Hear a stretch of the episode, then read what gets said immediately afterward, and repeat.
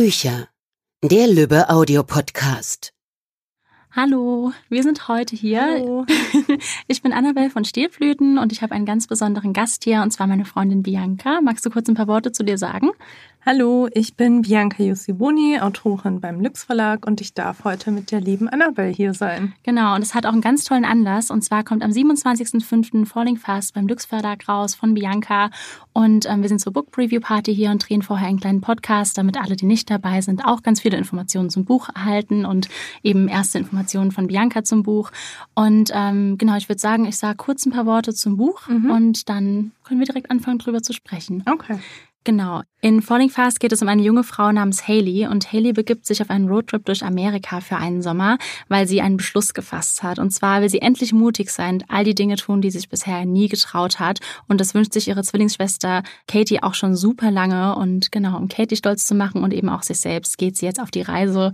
Und unter anderem will sie ein Maislabyrinth besuchen und im Regen geküsst werden und noch so vieles mehr, das sie jetzt endlich angehen möchte. Und ähm, dann landet sie aufgrund diverser Umstände in Fairwood, einem kleinen Ort in Virginia, der aber wunderschön ist, im ähm, Shenandoah-Tal.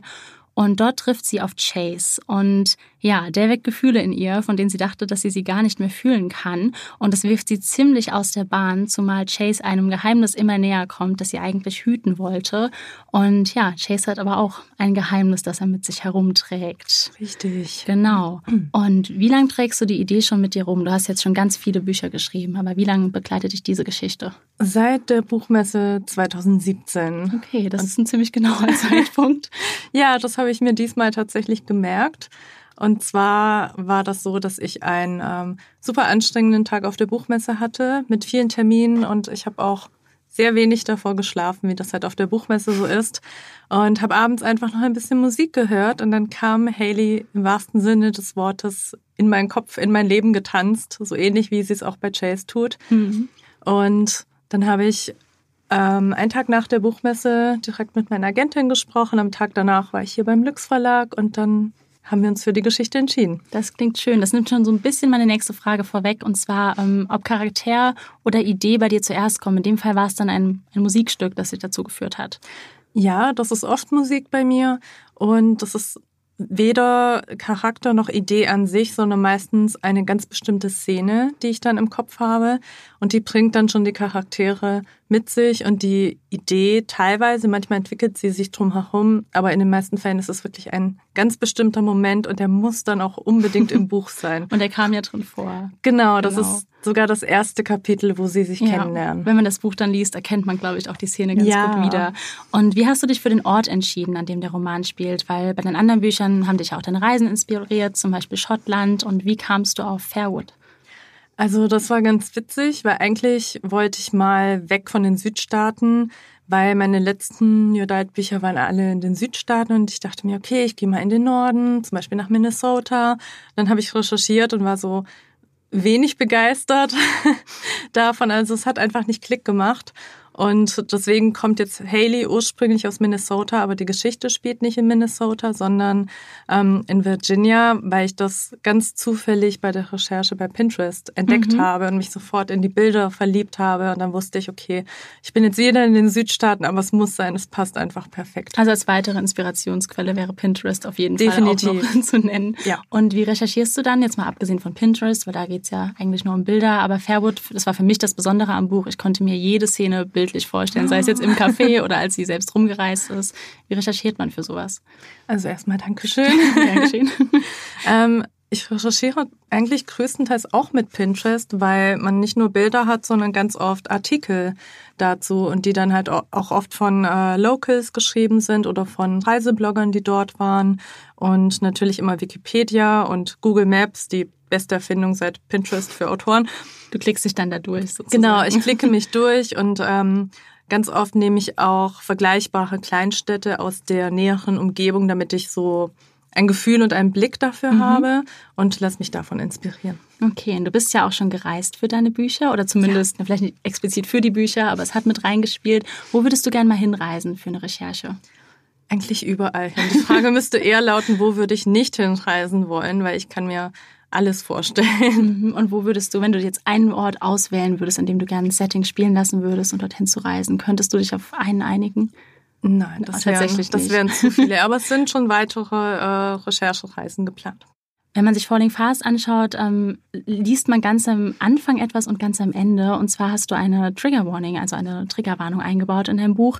Wie hast, also warum hast du dich dazu entschieden? Warum war es dir wichtig, so etwas jetzt bei Falling Fast einzubauen? Also die Triggerwarnung, die ist in Absprache mit meiner Lektorin entstanden. Wir haben uns das äh, gut überlegt, weil es uns beiden wichtig war, äh, darauf aufmerksam zu machen, weil bestimmte Themen, die ich jetzt nicht nennen kann, ohne zu spoilern, ähm, in dem Buch vorkommen, mhm. die manche Menschen eben triggern könnten. Und das wollten wir verhindern, indem wir den Leuten die Entscheidungsfreiheit lassen, dass sie selber entscheiden können, sie möchten die Triggerwarnung lesen, die dann entsprechend ein paar Spoiler enthält, oder nicht. Also wir wollten es den Leuten nicht sagen, dass da jetzt wirklich direkt was ist und dann ähm, sind sie sofort gespoilert, mhm. sondern jeder sollte das selber entscheiden können. Ja, war für mich persönlich auch eine sehr, sehr gute Lösung, weil das ja viel diskutiert war. Wie macht man es eben, ohne den Inhalt vorwegzugreifen? Und ihr habt es meiner Meinung nach wirklich sehr, sehr gut gelöst, auf jeden Fall. Dankeschön. Dankeschön.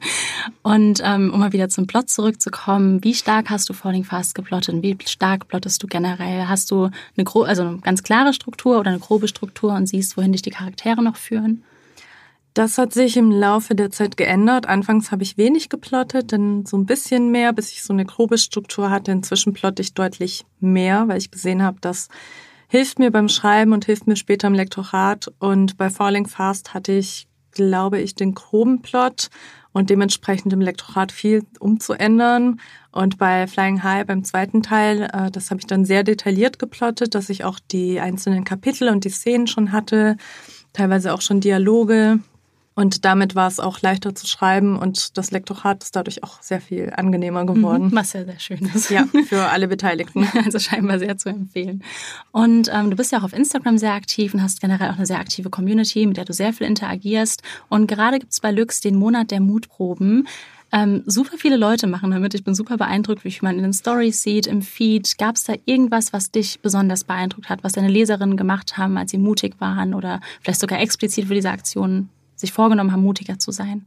Also ja. Und ich glaube, für mich ging es dabei gar nicht darum, was sie gemacht haben, sondern einfach, dass ich von Leuten gehört habe, bevor sie das Buch überhaupt gelesen haben, dass sie inspiriert waren, mutig zu sein und dass sie sich Dinge getraut haben, die sie sich vorher nicht getraut haben. Also genau wie Haley eigentlich. Genau, ja. genau. Und das ist so das, was mir am meisten gegeben hat von der Aktion. Ja, das kann ich gut verstehen. Und wann warst du denn zum letzten Mal mutig und bist über deinen eigenen Schatten gesprungen?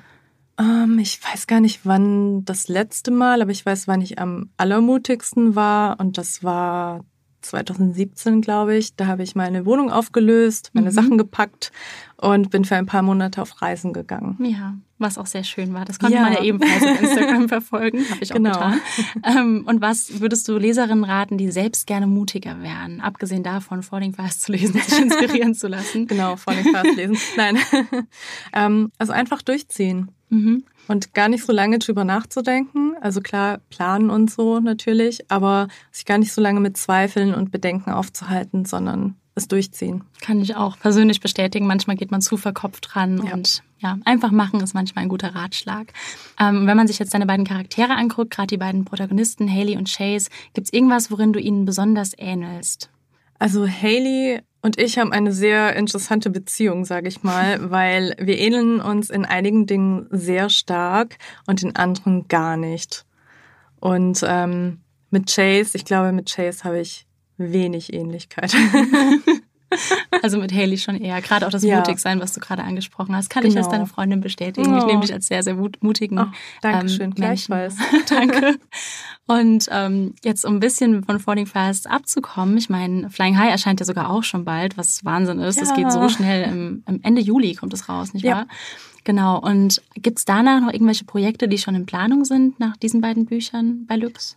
Ja, in Planung ist sogar einiges. Und mhm. zwar die nächsten New Adult-Romane, die wurden auch schon angekündigt und erscheinen Ende Februar 2020. Einmal eine Neuauflage von Was auch immer geschieht im Paperback. Mhm. Und davon gibt es dann einen zweiten Teil, der in derselben Welt spielt, aber mit einem eigenen Pärchen. Und das ist uh, Feeling Close to You. Okay, also es geht eigentlich direkt weiter mit ganz, ganz vielen genau, Büchern. Genau, Und weitere Sachen sind auch in Planung. Nie Freizeit. Also das Reisen wird jetzt erstmal hinten angestellt und es wird weiter geschrieben und du reist in deine Bücher und mit deinen Büchern. Das auch, aber Reisen, Reisen wird es auch wieder geben. Sehr gut. Und gibt es eine Lieblingsszene in Falling Fast vielleicht zum Abschluss? Ohne zu viel, ohne zu viel zu spoilern, ist wahrscheinlich sehr, sehr schwer, aber auf was können sich deine Leser hm. besonders freuen? Ich fand, es gab einige lustige Szenen. Auf ja. jeden Fall. Gerade wenn es um die Mutproben ging. Ich werde jetzt keine vorweggreifen, aber das waren, glaube ich, meine liebsten Szenen. Das stimmt. Also spontan fällt mir tatsächlich keine Lieblingsszene ein, die jetzt so hausgestochen ist. Ich bin von dem gesamten Buch einfach, also ich bin sehr, sehr glücklich damit, weil ich hatte diese Idee und die Vorstellung davon, wie es sein könnte. Und es war auch von Anfang an klar, dass es zwei Bücher werden müssen. Und wer Falling Fast gelesen, wer Falling Fast gelesen hat, weiß, warum es zwei Bücher ja. geworden sind. Und ich bin einfach so unheimlich glücklich und zufrieden, wie die ganze Geschichte entstanden ist und dass es so viel mehr geworden ist, ich mir je hätte erhoffen können. Ja. Deswegen ist das alles mein Liebling. Das ist schön. Und gibt es ein Genre, in dem du dich gerne noch ausprobieren würdest? Wir haben jetzt gerade über die New Adult Bücher geredet, von denen noch mehrere kommen. Gibt es irgendwas, was du dich gerne mal trauen würdest, in Anführungszeichen als Mutprobe. Ja, trauen passt ja zum Thema. genau. Was meine Antwort darauf ist, also immer wenn diese Frage kommt, ich würde gerne mal einen Thriller schreiben, mhm. eines Tages. Könnte ich mir vorstellen, da du ja sogar so ein Suspense-Fan bist, würde ja. das bestimmt gut passen. Ja, irgendwann. Okay, irgendwann, alles klar. Gut, ähm, ich bedanke mich für das Interview. Das war es tatsächlich schon. Ich danke und, dir. Ja, nichts zu danken. Und ähm, ich hoffe, dass alle Leserinnen und Leser, die das gehört haben, ähm, Falling Fast genauso lieben, wie ich es getan habe und genauso viel Spaß daran haben, wie ich beim Lesen und du offensichtlich beim Schreiben. Es ist ja. ein wunder, wundervolles Buch. Und ja, danke für das Interview. Dankeschön. Das war's für heute von uns. Bis zum nächsten Mal beim Lübbe Audio Podcast.